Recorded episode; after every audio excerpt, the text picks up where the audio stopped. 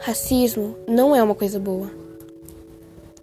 Antes de falar do outro, olhe para si mesmo e veja quais são os erros que tem tanto em um quanto em outro.